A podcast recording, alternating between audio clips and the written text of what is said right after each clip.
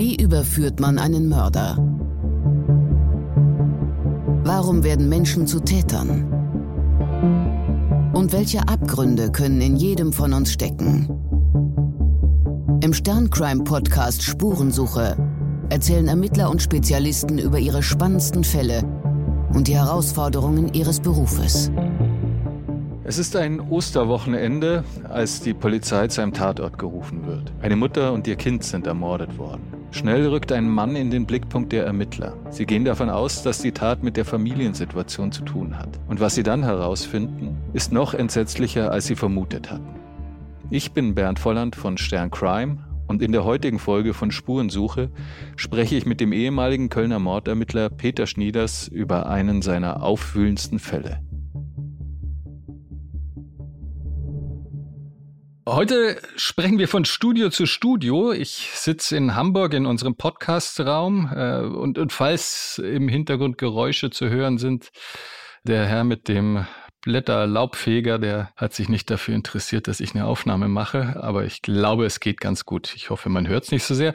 Und in Köln sitzt jemand ganz im Stillen, nämlich auch im Studio, äh, den wir schon zweimal im Podcast äh, Spurensuche zu Gast hatten. Das ist Peter Schnieders, ehemaliger Chef der Kölner Mordkommission. Hallo, Herr Schnieders. Guten Tag. Freut mich, dass Sie mal wieder bei uns dabei sind. Und wir reden ja auch wieder über einen sehr interessanten Fall, auch, aber auch einen sehr, also wir haben ja viel heftige Taten, aber einen Fall, den ich persönlich besonders heftig fand aus unterschiedlichen Dimensionen. Aber ich freue mich sehr, dass Sie da Zeit für uns haben und darüber zu reden. Gerne. Herr Schnieder, Sie waren 43 Jahre lang bei der Polizei und ich habe äh, in einem Ihrer Bücher gelesen, dass Sie in Ihrer Zeit über 1000 Leichen gesehen haben. Ich mir schon dachte, ja, aber insbesondere bei der Mordkommission sieht man schon häufig Leichen, aber 1000 ist ja schon sehr viel. Wie, wie kommt es zu so vielen Toten im Lauf einer Zeit? Also wenn man die lange Zeit bedenkt, die ich da gearbeitet habe, das waren ja fast 15 Jahre, dann geht man mal statistisch äh, von zwei Leichen pro Woche aus. Das ist nicht übertrieben. Dann kommen Sie leicht auf diese Zahl. Dazu sind aber die Kapitaldelikte noch gar nicht mal gerechnet. Also es sterben ja jeden Tag Leute und äh, die Zahl kommt schon so zustande. Okay, also weil Sie ja auch dann hin müssen, wenn Todesursache nicht ganz klar ist. Ja, sobald der Arzt also eine ungeklärte Todesursache bescheinigt, wird die Polizei gerufen und das ist dann meistens auch die Kripo mhm. und daraus ergeben sich dann auch immer die Vielzahl von Leichen. Wird man mit der Zeit da abgehärtet oder gibt es immer wieder Fälle, in denen einem der Anblick unter die Haut geht? Also jetzt so als Normalbürger und auch als Journalist, der sich mit diesen Themen befasst, aber trotzdem bekommt man Gott sei Dank nicht allzu häufig Leichen zu sehen, aber es ist dann ja doch immer ein sehr erschütternder Anblick und das sind ja gar nicht mal in der Regel Menschen, die jetzt ähm, irgendwie schwerst verletzt wurden, bevor sie zu Tode kamen. Härtet man da ab oder ging Ihnen das bis zum Schluss unter die Haut? Abhärten ist vielleicht nicht das richtige Wort. Also ich würde eher sagen, dass man im Laufe der Zeit sich eine professionelle Distanz aneignet, indem man das einfach als Job sieht und die Gefühle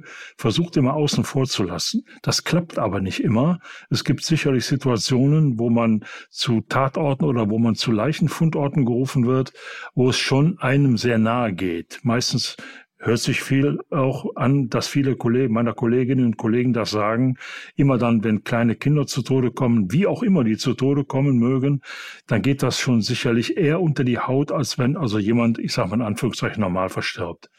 Gibt es auch unterschiedliche äh, Ansichten von Leichen, also Leute, die durch Kapitalverbrechen ums Leben gekommen sind, Leute, die sich suizidiert haben, die natürlich auch eigene äh, Dinge entwickeln, um sich aus dem Leben zu bringen. Also manche Dinge bleiben sicherlich hängen im Laufe der Zeit. Ja, man hört das ja auch häufiger von Kollegen, ne, dass dann auch je nachdem, in welcher Lebenssituation man selber da ist, ne, das hatte ich schon häufiger gehört, dass wenn die dann zu ähm, Fällen oder an Tatorte gerufen wurden, wo eben auch ein Kind gestorben ist oder getötet wurde und selber hat man gerade Kinder in dem Alter, dass einem das dann besonders, besonders unter die Haut geht. Also ich hatte in einem Fall ein äh, totes Kind, der war vier Jahre alt, ein Junge, der von dem ähm, Freund der Mutter erstochen worden ist. Da war mein Enkel ebenfalls vier Jahre mhm. alt und hatte eine ähnliche Statur, blonde Haare und dann lag dann dieser Junge auf dem Boden und ich war am Tatort und hätte, muss ich ganz ehrlich sagen, wenn der Täter da gewesen wäre, mhm. ich hätte für nichts garantieren können, für nichts da war meine professionelle Distanz, die war weg. Aber wenn Sie sagen, Sie, Sie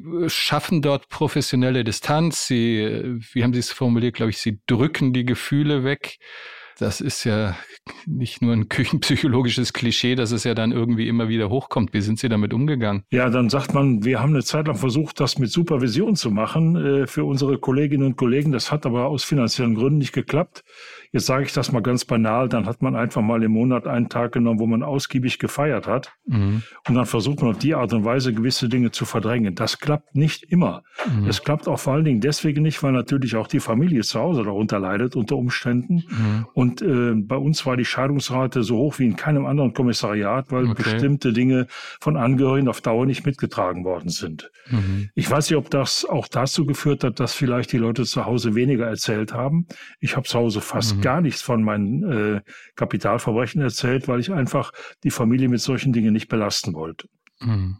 Aber und das selber zu verarbeiten, ist ja die eine Sache. Und wenn man das nicht gut kann, dann kann man auch scheitern. Mhm, weil man, auch wenn man nicht erzählt, wenn man die Geschichten nicht erzählt, man nimmt die Geschichten mit nach Hause und die Stimmung mit nach Hause. Man nimmt sie mit nach Hause. Es gab auch sicherlich Kollegen, die absolut äh, ausgeklingt sind nach gewissen Dingen. Wir hatten ein Zugunglück im Jahr 2000 in Köln, wo viele Leute umgekommen sind und wir haben die Tatortarbeit gemacht. Danach waren zwei Kollegen regelrecht krank. Mit dem posttraumatischen Belastungssyndrom hat das mhm. Monate gedauert, die wieder auf Spur zu bringen, sage ich mal. Mhm. Also auch das passiert erfahrenen Mordermittlern. Man kann das von der Situation her gar nicht einschätzen. Es kann ein treffen oder aber auch nicht. Mich hat es Gott sei Dank nicht getroffen. Ja, der, der Fall, über den wir heute sprechen, war, können wir dann auch dann im Anschluss oder im Abschluss noch mal ein bisschen darüber reden, wie es Ihnen damit gegangen ist oder wie Sie damit umgegangen sind.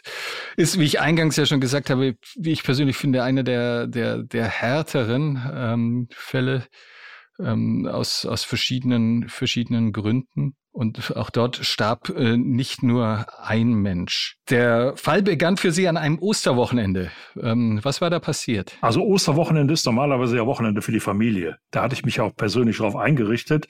Man rechnet nicht unbedingt damit, zu Ostern in einen solchen Fall hineinzukommen. Also Familie heißt, also wir haben zu Hause so alte Osterspielchen gemacht, aber mittendrin wurde ich dann auch abberufen und als am nächsten Tag meine Tochter versuchte mich dann zu finden. Im Haus war ich also schon längst in Dienst. Wir bekommen, wir bekamen eine Nachricht über die Kriminalwache, dass man in einer Wohnung im rechtsrheinischen äh, Köln zwei Leichen gefunden hat. Da begibt man sich natürlich automatisch zum Tatort und äh, entdeckt dann erstmal schreckliche Sachen, um die dann auch zu verifizieren.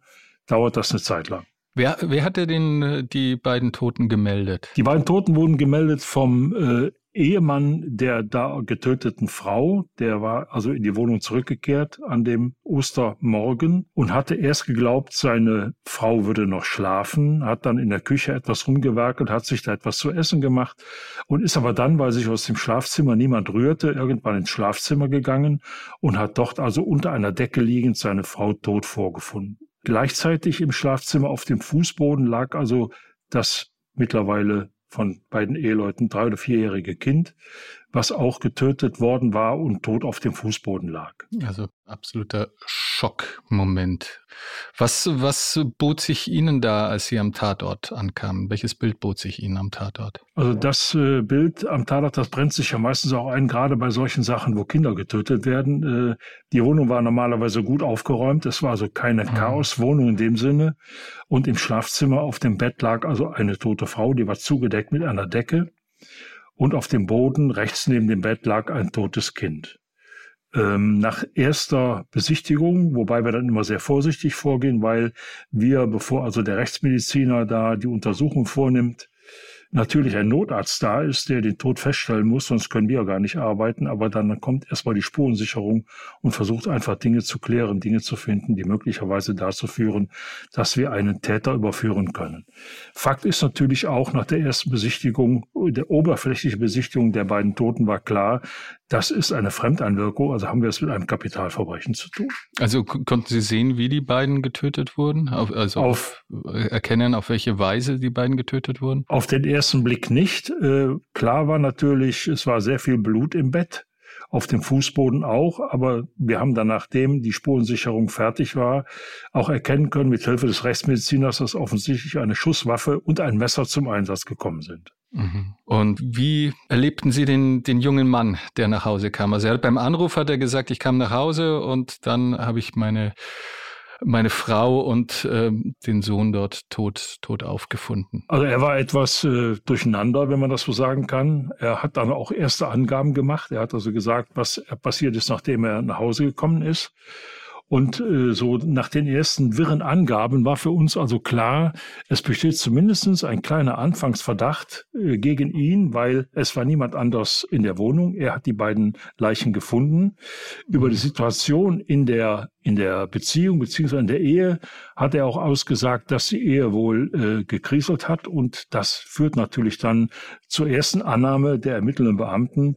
Es kann möglicherweise auch ein Familiendelikt gewesen sein, wo der Mann wenn eine Scheidung oder eine Trennung im Raume steht, versucht auf die Art und Weise mhm. natürlich um bestimmte Zahlungen herumzukommen oder eben aber, dass er vielleicht auch andere Frauen oder eine andere Frau vielleicht eine Rolle spielen kann. Die, die Möglichkeit eines erweiterten Suizids haben Sie ausgeschlossen? Die haben wir in dem Moment ausgeschlossen, weil wir absolut keine Tatwaffe gefunden haben. Also eine mhm. Tatwaffe findet man normalerweise schon, wenn jemand einen anderen umbringt, dann lässt er ja logischerweise mhm. auch eine Tatwaffe zurück. Das hieß in dem Fall, hätte es sein können, dass die Mutter das Kind umbringt und anschließend sich selber. Also dafür gab es aber absolut keine Anhaltspunkte. Und was sagte der Mann zum, zum Ablauf des Tages? Als er dorthin kam? Er ist davon ausgegangen, dass seine äh, Frau mit den Eltern einen Zoobesuch geplant hatte und er war ja zwischendurch mal zu Hause, hat sich da auch was zu essen gemacht und ist dann anschließend wieder weggefahren. Und zwar, wie wir später dann von ihm erfahren haben, zu seiner Freundin, mit der er schon einige Zeit zusammenlebte oder zusammen war und ist dann wieder zurückgekommen, hat also unterwegs auch ein paar Besorgungen gemacht, hat sich Zigaretten gekauft am Kiosk und ist dann wieder nach Hause zurückgekehrt, hat sich umgezogen und ist dann, so sagt er, zu seiner Freundin gefahren. Das war dann am Nachmittag mhm. des Ostertages. Das heißt, er hatte auch eine Freundin, also da war schon eine andere, andere Partnerin war schon im Spiel. Es, er hat auch eine Freundin, das äh, hat er zwar gegenüber seiner Frau auch bestätigt, die wusste das auch wohl. Und äh, die Trennung stand ja nun auch im Raum. Es ging daher nur noch darum, wer zahlt irgendwann welchen Unterhalt. Und er war bereit, mhm. auch Unterhalt zu zahlen. Er hat, glaube ich, ganz gut verdient. Äh, damals um die 4000 Euro oder 4000 D-Mark waren es noch netto. Und er war auch bereit, seiner Frau Unterhalt zu zahlen und er wollte eben von der anderen Frau nicht ablassen. Seine Familie wusste das insoweit bis zu dem Zeitpunkt wohl noch nicht. Seine Eltern wussten zwar davon, dass die Ehe in der Krise stand, aber Details über eine Freundin war den Eltern nicht bekannt. Also war das ja erstmal auch nahezu, also reflexartig klingt ja zu unreflektiert, aber, aber es war einfach der naheliegende Verdacht, okay, der er könnte für die Tat verantwortlich sein. Wie sind Sie da mit ihm umgegangen? Also wir haben ihn erstmal separiert, das macht man immer. Wir haben ihn dann zur Polizeipräsidium gebracht und äh, er ist dann auch erst befragt worden. An der Befragung, an der ersten Befragung habe ich nicht teilgenommen. Ich war ja noch am mhm. Tatort. Aber meine Kollegen haben mir signalisiert, dass wohl offensichtlich also dieser Verdacht nicht so mir nichts, dir nichts ausgeräumt werden kann. Und wir haben ihn dann auch so lange bei uns verwahrt. Das heißt, er ist also in die Zelle gesperrt worden, solange bis wir äh, am Tatort Klarheit darüber haben, ob er dafür in Frage kommt oder nicht. Ist er erstmal separiert worden. Er ist auch gar nicht weiter befragt worden. Die äh, Befragung hat dann später stattgefunden. Aber in der Zwischenzeit, hatte ich gelesen, sind dann schon andere Leute auch am, am Tatort an der Wohnung aufgetaucht. Also er hat erstmal versucht, seine Schwiegereltern anzurufen, hat sich gewundert, dass da niemand ans Telefon ging, hat aber gesagt, das wäre nicht ungewöhnlich, vielleicht wären die, wären die Schwiegereltern unterwegs. Sein Verhältnis zu den Schwiegereltern war relativ gespannt, weil sein Schwiegervater ihn wohl nicht mochte, ihn immer als sehr oberflächlichen Menschen bezeichnet hat, ihm also aus dem Weg gegangen ist und auch mehr oder weniger den Kontakt zu ihm gemieden hat. Trotzdem hat er da mehrfach versucht anzurufen und hat niemanden erreicht. Das war für ihn sehr ungewöhnlich, denn er sagt zu Ostern, normalerweise sind die zu erreichen. Dann hat er mit seinen Eltern telefoniert, die dann auch zum Tatort gekommen sind und er hat uns dann nochmal erklärt, für ihn wäre es wirklich ungewöhnlich, dass seine Schwiegereltern nicht zu erreichen gewesen sind, was dann äh, bei uns also auch zu der Annahme geführt hat, jemand dorthin zu schicken in die Wohnung, um nachzuschauen, ob da vielleicht etwas passiert sein könnte. Von einem weiteren Kapitalverbrechen war zu dem Zeitpunkt überhaupt nicht die Rede. Der junge Mann hatte ja selber erstmal das, das ja geleugnet. Ähm, hatte er selbst einen Verdacht geäußert? Ja, er hat mehr oder weniger dann auch gesagt, dass sein Schwiegervater eben sehr nervös gewesen sei in der letzten Zeit, sehr aufgeregt gewesen sei. Es hätte auch eine Situation gegeben, wo er auf seine Frau fast losgegangen wäre, weil er so nervös war und so aufgebracht war. Und das war auch eine merkwür ein merkwürdiges Verhalten, was dem jungen Mann da aufgefallen ist. Okay, aber hat er ihn direkt dann verdächtigt? Ja, direkt verdächtigt hat er nicht, also das wäre ein bisschen zu viel gesagt, aber er war schon etwas misstrauisch über das Verhalten seines Schwiegervaters. Wie, wie führt man denn solche Gespräche? Natürlich eine wenn man dem jungen Mann jetzt erstmal glaubt, natürlich eine, der ohne Zweifel furchtbarste Moment seines Lebens. Ich glaube, die Frau, hatte ich auch gelesen, war auch noch schwanger, ne? Richtig? Die Frau war auch schwanger. Zu dem Zeitpunkt. Also das ist wirklich der, wenn man ihm glaubt, der furchtbarste Moment seines Lebens, wenn er der, der, wenn man ihm glaubt, dass er damit nichts zu tun hat. Gleichzeitig muss man ihn befragen. Wie, wie führt man das ein Gespräch? Also so, so jetzt so im Tatort ist dann immer, könnten Sie sich vorstellen, wer es gewesen sein könnte? War jemand in Ihrem Umfeld auffällig? Wie, wie gehen Sie da in so einem Moment vor? Ja, ich habe äh, mir zu eigen gemacht, dass ich grundsätzlich am Tatort die Leute reden lasse. Immer. Mhm. Also ohne möglichst viele Zwischenfragen zu stellen. Denn das meist, bringt meistens ein sehr, sehr gutes Bild über denjenigen, der da steht oder der da spricht.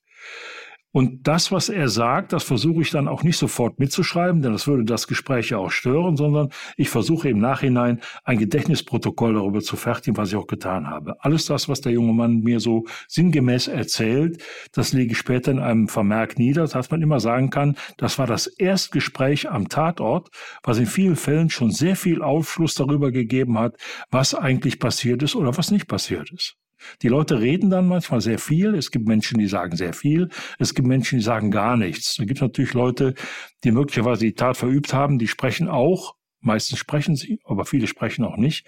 Denn man darf nicht vergessen, jemand, der einen anderen getötet hat, der steht irgendwann mächtig unter Druck. Es sei denn, es ist ein professioneller Mörder.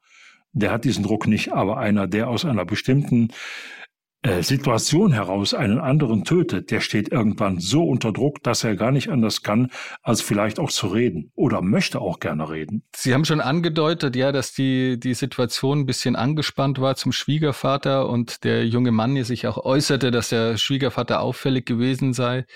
Es ist auch ja ohnehin, finde ich, jetzt eine, eine recht komplexe Situation. Also jetzt nicht ganz außergewöhnlich, aber man trennt sich, man weiß schon, dass man sich trennt, man lebt aber weiterhin noch zusammen. Die Frau ist schwanger, das ist schon eine sehr komplexe Situation. Was haben Sie sonst noch rausgebracht über die Familiensituation? Also die Familiensituation war in der Tat etwas ungewöhnlich, denn das Ehepaar hat nach wie vor im selben Bett geschlafen. Die haben sogar das, das Kind, was später getötet worden ist, zwischen sich schlafen lassen. Dann ist die Frau wieder schwanger geworden, was normalerweise ungewöhnlich ist für eine Beziehung, die möglicherweise vor dem Scheitern steht, dass man dann noch ein Kind miteinander zeugt. Dann war der Schwiegervater immer sehr äh, darauf bedacht, das Paar zu unterstützen. Der hat also alles Mögliche ähm, für die geregelt. Er hat also sich auch darum gekümmert, nachdem er erfahren hat, dass die Trennung wohl unvermeidlich ist. Er hat einen Rechtsanwalt besorgt, der also dafür sorgen sollte, dass auch die Frau zu ihrem Recht kommt. Alles das äh, bringt der junge Mann dann auch hier zur Sprache und deutet so auf den Schwiegervater, der sich vielleicht auch zu viel um die Familie gekümmert hat und immer der Meinung war, wenn ich mich nicht darum kümmere, dann geht die Familie unter. Das klang da schon leicht durch. Was hat er konkret gemacht? Also viel kümmern. Was ist darunter zu verstehen? Der hat also eine Wohnung besorgt für die junge Frau. Wie gesagt, er hat den Rechtsanwalt besorgt. Und er hat allgemein auch die Familie sehr unterstützt, obwohl er seinen Schwiegersohn gar nicht mochte. Das war das Erstaunliche an der ganzen Angelegenheit, dass man etwas tut, obwohl man den Schwiegersohn gar nicht mag. Und jetzt aber mit der Trennung hat sich das oder mit der mit dem ausgesprochenen Trennungswunsch hat sich das Verhältnis erheblich verschlechtert. Ja, also nachdem das bekannt war, wie gesagt, hat er ja direkt versucht, für seine Tochter einen Anwalt zu engagieren, damit sie auch äh, zu ihren Unterhaltsansprüchen kommt. Und das hat das Verhältnis natürlich noch mehr getrübt. Und die Schwiegerleute, die wollte er eben anrufen in jener Nacht und er hat sie nicht, hat sie nicht erreicht. Und Sie sagten, Sie haben dann jemand hingeschickt? Ja, wir haben ein äh, Team hingeschickt zur Wohnung und äh, ich bin selber erst viel, viel später dahin gefahren. Und äh, Sie müssen sich das so vorstellen, wenn eine Mordkommission nachts eingesetzt wird, das sind das erstmal fünf Beamte, die unterwegs sind. Und da man nicht drei oder vier Mordkommissionen gleichzeitig in Bereitschaft hat, muss man natürlich versuchen, gerade am Osterwochenende natürlich Leute heranzuholen, die dann auch die anderen möglichen Tatorte übernehmen. Und so war es hier auch. Ich habe dann meinen Vertreter angerufen. Der ist auch dann zum Tatort gekommen erst zu uns und ist von da aus dann zur Wohnung der Schwiegereltern gefahren und der hat sich dann da erstmal umgeschaut. Äh, man hat die Wohnungstüre öffnen lassen durch den Schlüsseldienst, die war, weil niemand geöffnet hat. Und dann ist man in die Wohnung reingekommen, hat also dann im Schlafzimmer auch zwei Leichen gefunden. Nach erster Augenscheinnahme war das einmal der Schwiegervater, der links im Bett lag, tot und rechts daneben seine Frau ebenfalls tot. Zu dem Zeitpunkt war über Art und Weise der Tötung noch gar nichts bekannt. Also man konnte überhaupt nicht sagen, wie sind die zu Tode gekommen. Es war nur ein, ein sehr blutiger Tatort. Und äh, nachdem der Rechtsmediziner mhm. sich das angeschaut hat, war dann noch klar, welche Tatwerkzeuge da zum Einsatz gekommen sind. Mhm. Aber man hat dann nochmal zwei, zwei Tote gefunden. In, in, was für ein Milieu spielt das eigentlich? Also wie muss ich mir das, das Haus vorstellen, in dem die dort wohnten? Sie sagten schon, der junge Mann hätte durchaus gutes Einkommen gehabt. Soweit ich äh, informiert bin oder informiert war, hat der Schwiegervater auch relativ gut verdient. Er war bei einer großen Firma angestellt und hat also auch da ganz gutes Gehalt gehabt. Das war eine gut äh, bürgerliche äh, Familie, eine gut bürgerliche Wohnsituation. Das war ein Familienhaus. Es deutet auch nichts darauf hin, dass das, man sagt so schnell, ein Messi-Haushalt war, sondern es war alles geregelt. Und äh, die Art und Weise, wie die Leute gewohnt haben, das war eine klassische gutbürgerliche äh, Situation. Sie hatten ja auch, also ich gelesen, also war wirklich besonders äh, auffallend aufgeräumt und der Rasen wie neu. Ja, der Schwiegervater war ja auch ein kleiner Pedant, der also häufig dann auch Dinge gemacht hat, um einfach nach außen darzustellen, dass alles in Ordnung ist, dass alles gut ist und dass alles bei ihnen vernünftig läuft. Mhm. Also das sah man dann schon gleich von außen vor Ort. Das haben mir die Kollegen auch so übermittelt. Ich habe es mir später auch noch selber angesehen, ja. Die Kollegen haben eben dann diese beiden Toten vorgefunden sind. Werden Sie dann sofort angerufen? Wir hatten damals äh, keine Smartphones und keine Handys. Das ging dann all über das Telefon, was in der Wohnung war. Da wurde mit kommuniziert mhm. oder aber über Funk. Es klappte aber dann auch relativ gut. Ich bin auch von da aus dann dahin gefahren, weil die Tatortarbeit habe ich selber nicht gemacht. Die haben dann die Kollegen von der Spurensicherung gemacht und bin dann auch zu dem Haus hingefahren und habe mir die Situation angeguckt. Und da war auch klar zu erkennen, dass also offensichtlich die Frau zuerst umgebracht worden ist von ihrem Mann. Und zwar möglicherweise als Tatwerkzeug kam ein Hammer in Frage.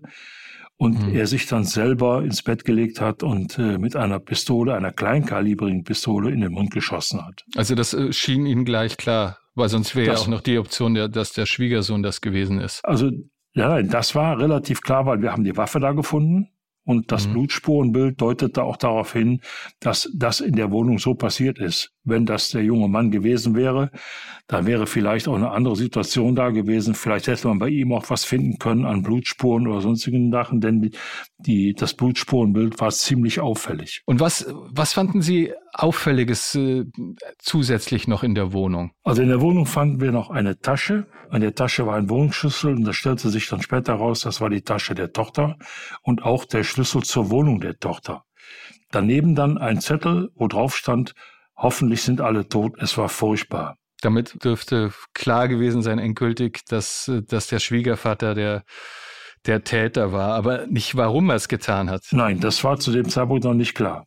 Das hat sich ganz erst viel, viel später herausgestellt, nachdem wir also auch dann Zeugen befragt haben, nachdem wir Nachbarn befragt haben, nachdem wir auch den Schwiegersohn nochmal befragt haben, hat sich das erst später herausgestellt. Gab es einen Abschiedsbrief? Also es gab in, dem, in der Kiste auch einen Ordner mit Kuverts, Briefumschlägen und auch einem Abschiedsbrief, wo unter anderem drin stand, erstmal den Brief lesen.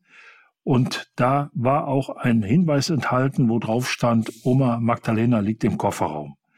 Äh, damit wussten wir zunächst gar nichts anzufangen, weil äh, mit Kofferraum äh, ist ja sicherlich ein Auto gemeint, was zu dem Zeitpunkt aber noch gar nicht klar und gar nicht feststand. Sie dachten wahrscheinlich zuerst jetzt Tochter und, und Enkel ermordet und dann die Frau und sich selber, aber jetzt auf einmal wird da nochmal von einer von einer fünften Toten gesprochen. Richtig. Und wir haben dann auch natürlich äh, in der Folge dann das Garage, die Garage gefunden. Die Garage war offen, die war unverschlossen. Im Auto lag der Autoschlüssel und natürlich nach dem Hinweis, Oma liegt im Kofferraum, haben wir den Kofferraum geöffnet und hat tatsächlich auch eine ältere weibliche Leiche gefunden.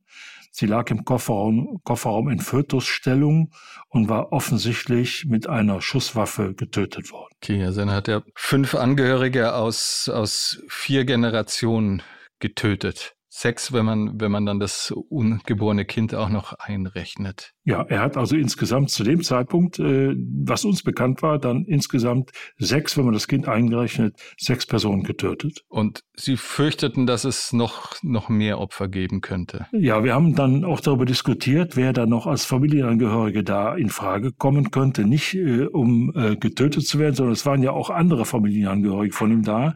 Er hat ja noch einen Bruder, der war, glaube ich, unterwegs in Urlaub und hat auch einen Sohn, der aber, den er aber auch nicht erreicht hat. Und wir haben dann äh, natürlich weiter geforscht und festgestellt, dass es dann noch eine Mutter des Schwiegervaters gab, Bruder, die Bruder mit Familien, die waren in Rom, die waren also gar nicht greifbar und wir haben dann auch die Adresse. Also der Bruder des, der Bruder des Schwiegervaters der, war. Der Bruder des Schwiegervaters war in Rom. Wir haben dann auch eine Adresse ausgemacht, die im Kölner Norden sich befand, haben da auch ein Team hingeschickt und äh, sind da auch fündig geworden. Denn da lag eine weitere weibliche Leiche im Keller und sinnigerweise stand dann auch an der Kellertüre, äh, lasst, äh, Oma liegt im Keller, im Heizungskeller äh, lasst die Kinder nicht in den Keller. Das hat er noch dazu geschrieben. Warum auch immer, welche Kinder dann in den Keller hätten gehen sollen, wahrscheinlich von Hausbewohnern. Aber auch im Keller lag dann eine tote Frau, die auch erschossen worden war. Das war dann seine Mutter. Richtig. Und die tote Frau im Keller war seine Mutter. Wie er die da hinbekommen hat, das war überhaupt nicht zu klären. Ich glaube, das haben wir später auch gar nicht genau klären können. Vielleicht hat er sie in den Keller gelockt und unten erschossen. Oder zum Beispiel, wie er die tote Frau in den Kofferraum bekommen hat, war auch nicht ganz klar. Möglicherweise hat er sie an einem anderen Ort erschossen, dann in den Kofferraum verbracht und ist vielleicht, möglicherweise, auch das war nicht endgültig zu klären, mit ihr eine Zeit lang durch die Gegend gefahren. Denn das Auto hat ja deutliche Schmutzspuren an der Seite, sodass wir nachklären konnten, dass er wohl offensichtlich auch an Feldwegen gefahren ist, wo vielleicht niemand das sehen konnte, was er da gemacht hat. Die Schmutzspuren schienen sehr frisch zu sein, weil es sonst zu ihm gar nicht passte. Das Nein, eben. Er war ein Typ, der also auch seine, sein Auto immer sehr, sehr auf Hochglanz poliert hatte. Hatten Sie noch die Sorge, dass es noch weitere Tote gäbe oder konnten Sie das dann alles abklären? Nee, das war ja nun zu dem Zeitpunkt klar, dass die anderen Familienangehörigen völlig außer seiner Reichweite waren. Der Einzige, der dann noch hätte vielleicht äh, zu Tode kommen können, war ja der Schwiegersohn. Mhm. Aber der war nun zu Zeitpunkt der Tat nicht zu Hause. Also es ist eigentlich eine, eine absolute Wahnsinnstat. Also ich weiß nicht, ob Amoklauf der richtige Begriff ist, aber eine Tat, die eben Generationen aus der eigenen Familie, offenbar ja auch in relativ kurzer Zeit, die, die ist schon schon extrem außergewöhnlich und, und äh, erschütternd. Konnten, konnten Sie rekonstruieren, was genau vorgefallen ist, wie, wie, wie genau das vonstatten gegangen war? Ja, also zunächst mal ist es natürlich auch ungewöhnlich, so einen Fall zu bearbeiten. Das hat man ja nicht alle Tage. Es gab sicherlich auch schon Fälle, wo mehrere Menschen getötet worden sind, aber in dieser, in dieser Art und Weise, wo ein ein Familienvater als Familienoberhaupt letztendlich die ganze Familie tötet, habe ich persönlich danach nicht mehr erlebt. Das war also wirklich ein Novum. Ähm, und das bleibt natürlich dann auch hängen. Was die Rekonstruktion angeht, wir haben das soweit äh, rekonstruieren können, dass er wohl seine Oma, die Oma Magdalena, so ist die eine Oma, die hat er wohl am Ostersamstag frühmorgens abgeholt. Da war er schon sehr, sehr nervös, er war gehetzt, er war verschwitzt.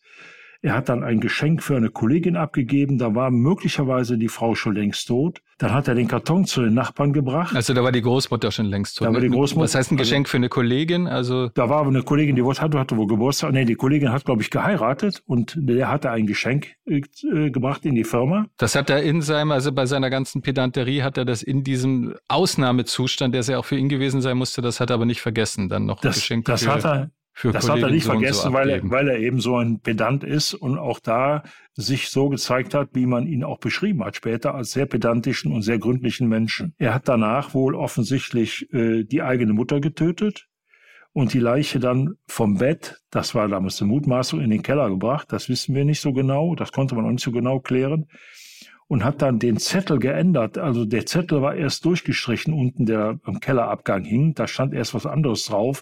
Aber da hat er darunter geschrieben, wie gesagt, äh, ihr liegt im Keller, lasst die Kinder nicht zu der Leiche. Das war dann noch angeführt. Mhm.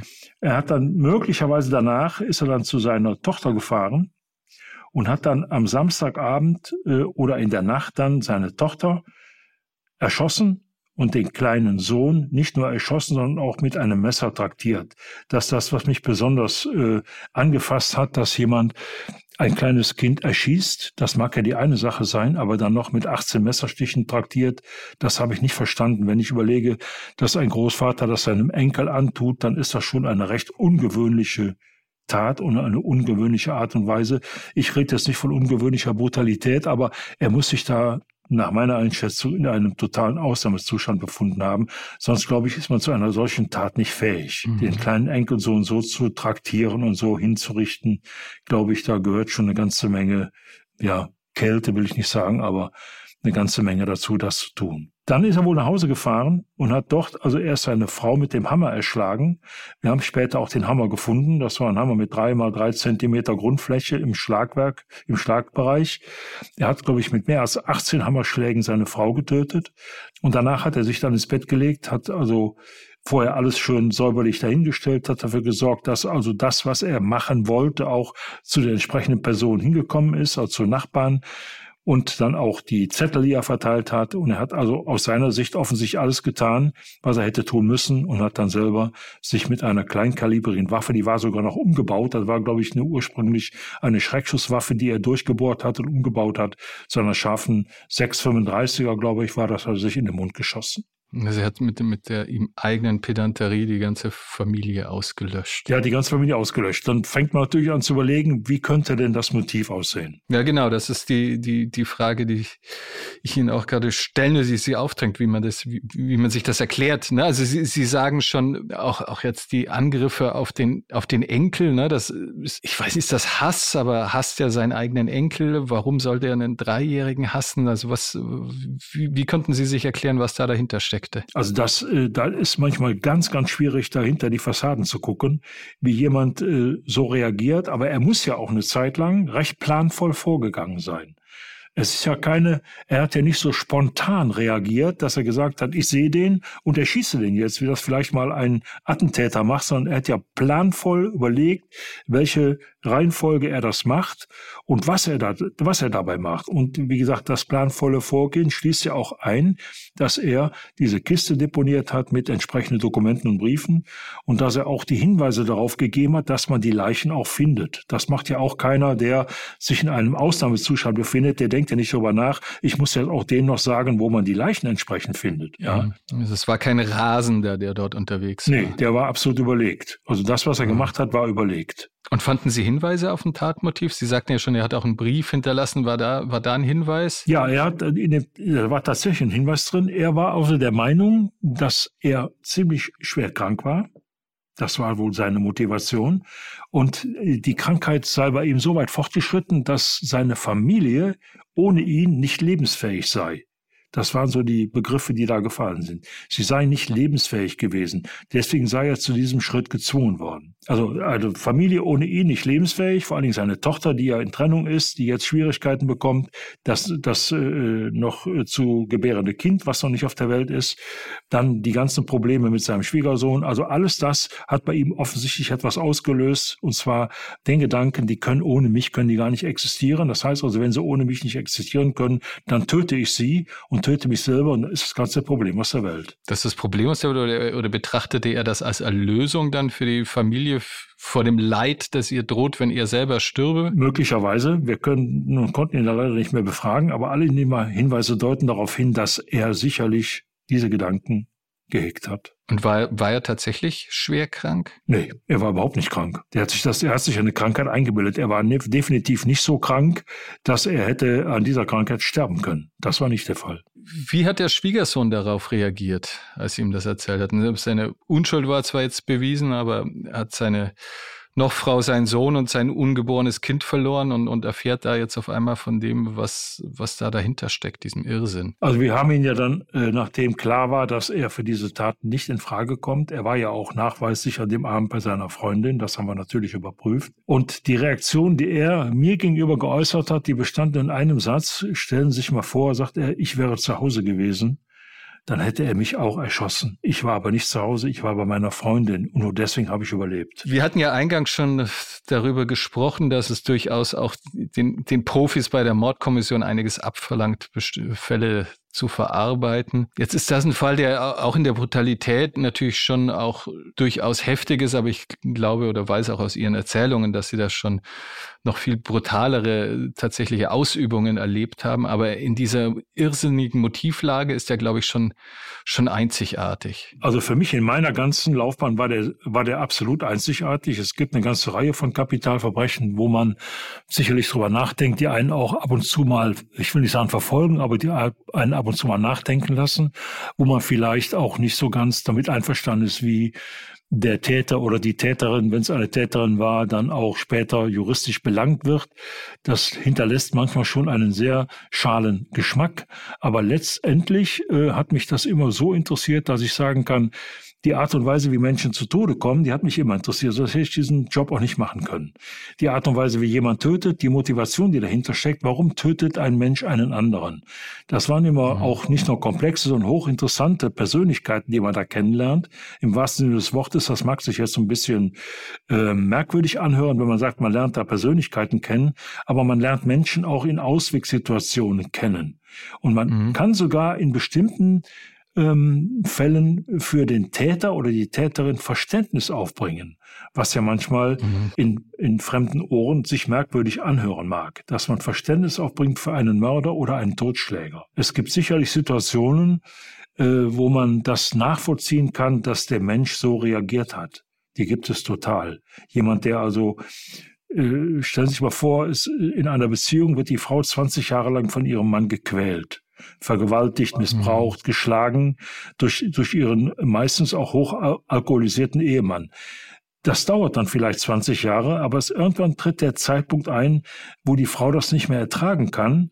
Und dann gab es Fälle, die habe ich auch bearbeitet, wo die Frau dann zu einer Waffe gegriffen hat. War es ein Messer mhm. oder war es eine andere Waffe und den Mann getötet hat dann gibt es vor Gericht auch die merkwürdige Situation, dass selbst diese Leute relativ human behandelt werden und gar nicht so hoch verurteilt werden, wie man das normalerweise für mhm. Kapitalverbrechen glaubt. Da muss man auch Verständnis für haben. Ja? Da muss man manchmal auch Verständnis für haben, für so bestimmte Situationen. Das entwickelt sich aber auch im Laufe der mhm. Zeit. Es gibt Leute. Also für, mit Verständnis, ohne es, ohne es gut zu heißen. Ohne es gut zu heißen. Also niemand äh, soll den anderen äh, aus bestimmten Gründen töten können, aber es passiert natürlich. Ich will nicht sagen tagtäglich, aber es passiert häufig. Es gibt viele Fälle, mhm. wo die Täter oder die Täterinnen relativ, mhm. ich will nicht sagen ungeschoren, aber relativ äh, gut äh, vor Gericht behandelt worden sind, weil man mhm. einfach die Lebensgeschichte erkannt hat, die Problematik erkannt hat und nicht jeder ist ein eiskalter Mörder, ein eiskalter mhm. Totschläger. Die gibt's natürlich mhm. auch gar keine Frage. Ja, ich meine, man kennt ja und auch ich jetzt von, von unserer Arbeit bei Stern Crime oder auch hier im, im, Podcast kennt man natürlich die viele Fälle, in denen dann auch entsetzlichste Taten aus, aus niederen Beweggründen begangen wurden oder auch Hass oder Gier oder wie Sie sagen, bei der Frau aus einer Not äh, auszubrechen. Aber als ich fand, als ich von diesem Fall hörte, der, der ging mir schon besonders unter die Haut, gerade weil teilweise Taten, die noch brutaler in der Vorgehensweise waren, aber dieses, diese, diese absolute Verirrung, die dem zugrunde, er, er scheint es ja aus einem guten, also für sich selber zu glauben, dass er das aus einem guten Motiv heraus getan hat. Das äh, ging mir besonders unter die Haut, als ich von dem Fall hörte. Wie, wie war das bei Ihnen damals? Ja, also ich, wir waren natürlich total, ich will nicht sagen geschockt, aber wir waren total überrascht, dass wir am Oster, an, einem Ostertag auf einmal da sechs äh, Leichen liegen haben, die von einem Mann ermordet worden sind, der geglaubt hat, er müsste das tun, um eine Rechtfertigung dafür zu finden, dass er möglicherweise schwer krank sei und die Familie ohne ihn nicht leben lebensfähig ist. Allein die Motivation, die sorgt schon für Kopfschütteln. Und ich sag mal, komm noch mal darauf zurück, wenn man also die eigene Tochter, die hochschwanger ist, im Bett erschießt und ersticht und den Enkelsohn, der dann auch in der gleichen Wohnung ist, auf die Art und Weise tötet, dann ist das schon eine sehr ungewöhnliche, ungewöhnliche Art und Weise. Also habe ich in der Form auch ganz wenige Male erlebt, wo ein Vater sein Säugling ums Leben bringt. Das war ja nun kein Säugling, der war schon ein bisschen älter, aber es gab auch Fälle, wo ein Vater seinen Säugling, der 18 Monate war, im Bett erstochen hat. Das gibt's auch. Aber das sind manchmal Dinge, die, die, die versteht man nicht. Da versucht man einfach mal zu begreifen, warum machen Menschen das? Warum macht der das? Gibt es nicht eine Situation, wo er sagen kann, kann man das nicht anders regeln? Kann man das nicht ohne dieses ganze Morden regeln? Aber er war wahrscheinlich der Meinung, nein, es geht ohne ihn nicht und die Familie ist ohne ihn nicht lebensfähig.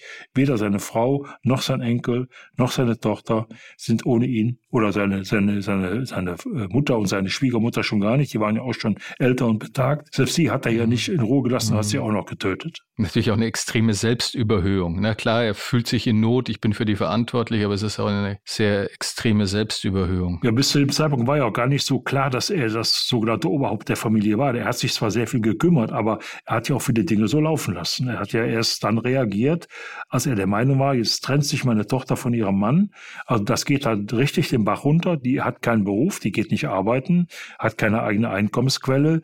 Also da scheint er dann auch, äh, vielleicht war das auch der Anlass zu diesen Taten. Vielleicht war da genau der Punkt erreicht, wo er gesagt hat, jetzt und meine Krankheit dazu, jetzt geht es nicht mehr weiter, jetzt muss ich reagieren. Sie, Sie sagten schon, dass es Sie fasziniert an Ihrem oder faszinierte an Ihrem, Ihrem Beruf, dass man eben dann die Beweggründe von Menschen ergründet, also auch um das in Anführungszeichen das Böse zu tun, also auch äh, offenbar, dass man ja auch daraus lernt. Haben Sie was aus, aus Ihren Fällen gelernt oder auch aus diesem Fall fürs eigene Leben? Das ist immer so eine Sache, ob man was fürs eigene Leben lernt.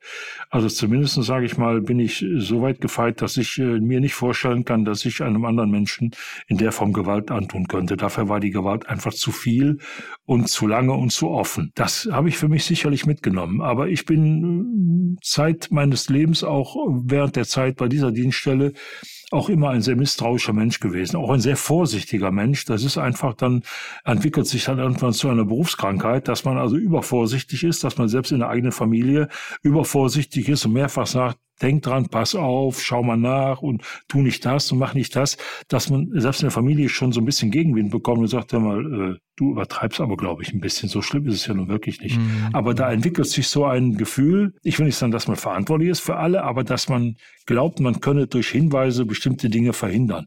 Kann man wahrscheinlich nicht. Das ist das, was ich gelernt habe. Gewisse Dinge lassen sich nicht verhindern. Ja, ja, ja aber nachvollziehbar. Also denke ich mir auch bei diesem bei diesem Mann, so wie Sie den, wie Sie den geschildert haben, ne, da ist, wenn man den von außen, ich weiß ja nicht, was die Nachbarn oder so über ihn gesagt haben, ne, von außen betrachtet, äh, kann man sagen, vielleicht er ist ein bisschen über oder ist übergriffig, ist, ist, ist anstrengend, nervig, aber äh, ich könnte mir vorstellen, er wird ja von außen als ein, als ein sehr fürsorglicher Mensch wahrscheinlich wahrgenommen, eher überfürsorglich wahrgenommen sein und dann mordet der in, in, in, diesem, in diesem Umfang. Also ist, manche Dinge kann man äh, einfach nicht erklären. Das lässt sich hier auch gar nicht letztendlich erklären. Ne? Das ist eine ein, ein, eine Motivation, die er also für sich entschieden hat. Er hat entschieden, das zu tun und ob das später erklärbar ist, glaube ich, hat ihn gar nicht interessiert. Ob da später jemand mal so nachforscht und sagt, das müssen wir mal erklären. Warum macht er das überhaupt? Ja, dazu waren die Anhaltspunkte einfach zu gering. War das eine Frage, die Sie generell bei Ihren Fällen beschäftigt hat? Also die Frage nach dem Warum, weil Sie sagen das jetzt auch so, so, ja, man kann sich, vieles kann man sich einfach nicht erklären. War das eine Antwort, mit der Sie für sich selber gut klarkamen im Job oder äh, hat das auch in Ihnen gearbeitet? Sagen, Menschenskinder, warum nur? Ja, klar. Also ich, ich habe ja äh, Fälle erlebt, wo man sagt, warum ist das jetzt so passiert? Warum, warum macht das jemand? Warum tötet jemand so auf die Art und Weise? Da fragt man sich natürlich immer. Ne? Man fragt ja auch dann, wenn man den Täter oder eine Täterin hat, warum machst du das denn? Warum ist das so passiert? Da versucht man auch in der Lebensgeschichte dieser Leute einzusteigen, um einfach zu klären, was ist bis zu dem Zeitpunkt einfach gelaufen. Dass es natürlich äh, Delikte gibt, die aus bestimmten Beweggründen passieren ja, Sexualdelikte mit, mit einer Tötung. Da sind so Sachen unterwegs, da fragt man sich, ist das, ist das noch normal, dass Menschen so reagieren? Woher kommt das? Woher kommt diese auf, diese auf einmal urplötzlich auftauchende Gewalt, die andere gegen einen anderen Menschen ausführen? Vor allen Dingen, wenn es also darum geht, Gewalt gegen hilflose Menschen auszuüben. Ja, wenn man äh, darüber nachdenkt, dass man also Obdachlose angezündet hat, die auf der Straße lagen. Warum machen Menschen das? Warum machen die das? Will mal das zusehen. Ich habe mal einen, einen Mörder festgenommen, der zu mir gesagt hat, ach ja, äh, der war wirklich total cool drauf. Der sagte dann, oh, wissen Sie, ich wollte einfach mal sehen, wie ein Mensch stirbt. Da hat er ganz wortwörtlich zu mir gesagt und am Gericht wiederholt. Ich wollte einfach mal sehen, wie ein Mensch stirbt. Habe ich bisher nie gesehen, deswegen habe ich den erwürgt. Macht Sie das wütend, das in so einem Moment zu hören? Oder machte Sie das wütend, in so einem Moment das zu hören? Oder, oder nehmen Sie das mit professionellem Staunen wahr? Das nehme ich mit Staunen wahr. Natürlich macht mich, machen mich gewisse Dinge wütend. Ich habe eben schon mal angeführt, mich macht es wütend, wenn hilflose Menschen ums Leben kommen, wenn Kinder getötet werden. Macht mich das total wütend, denn die können sich ja definitiv nicht wehren.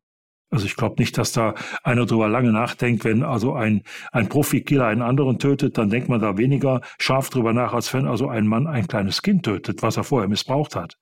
Äh, da sind so Sachen, die, die verschieben sich dann so leicht und das erzeugt natürlich auch Wut, mhm. ist ja ganz klar. Also ich bin ja letztendlich kein Roboter, ich bin ja auch ein Mensch. Ich habe ja Gefühle und ich denke auch darüber nach, warum macht man sowas? Das ist immer die Grundfrage, warum macht man, warum machst du das? Warum hast du den kleinen Jungen so, so traktiert? Warum machst du das?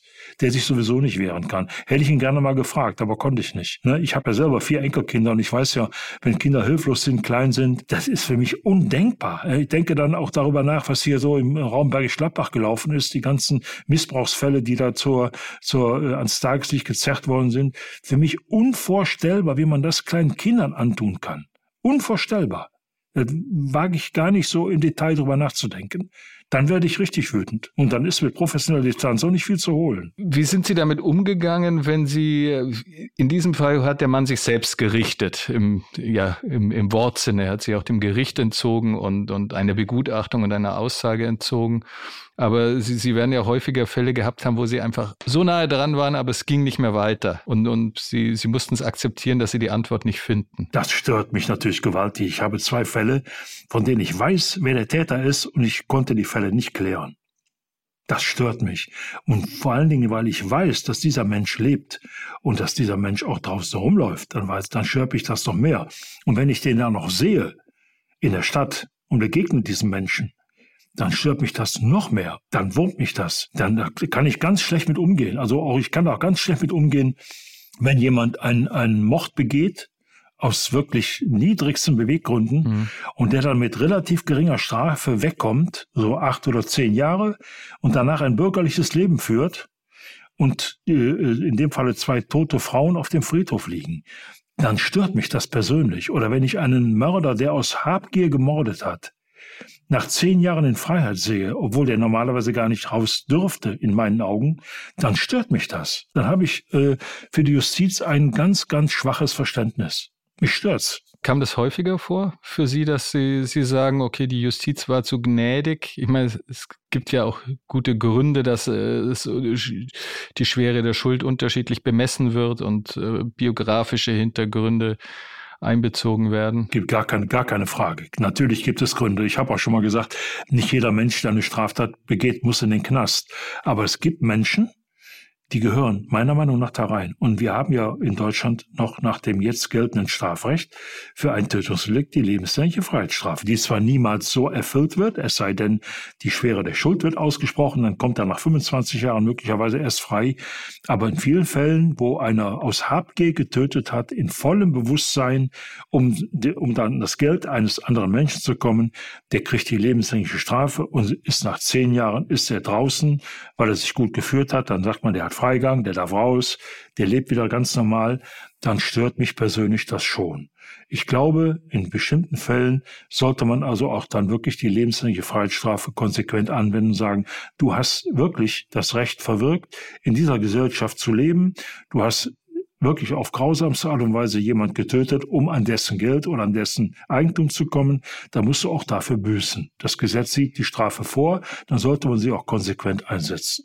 Nicht in jedem Falle. Es gibt sicherlich Leute, die man resozialisieren kann, die vielleicht auch wieder in die Gesellschaft integriert werden können.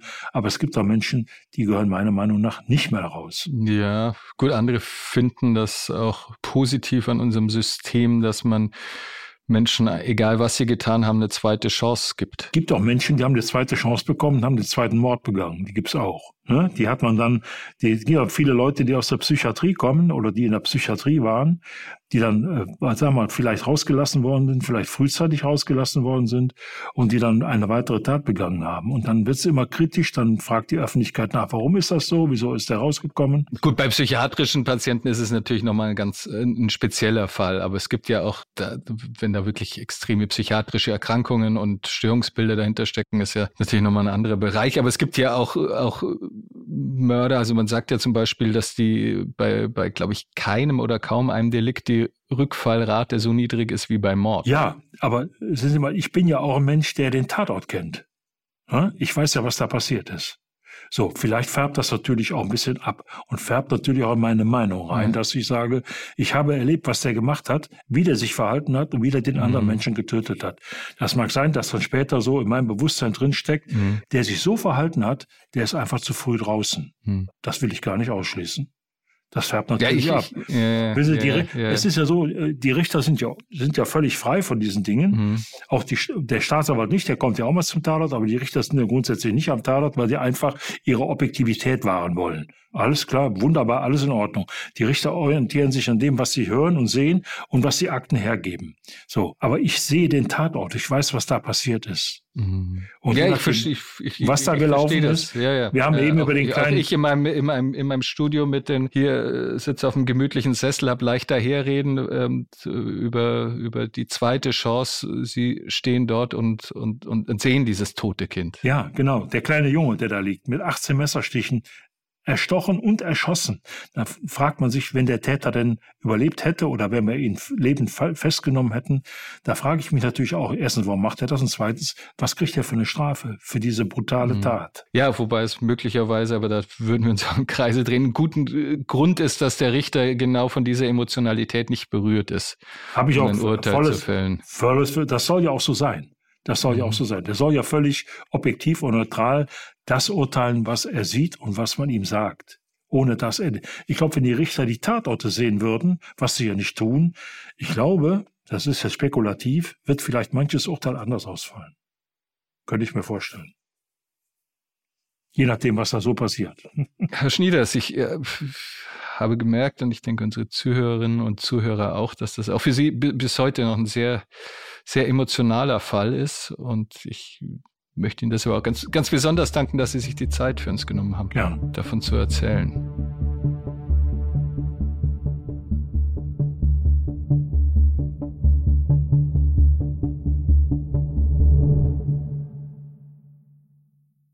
Dieser Podcast ist eine Produktion der Audio Alliance.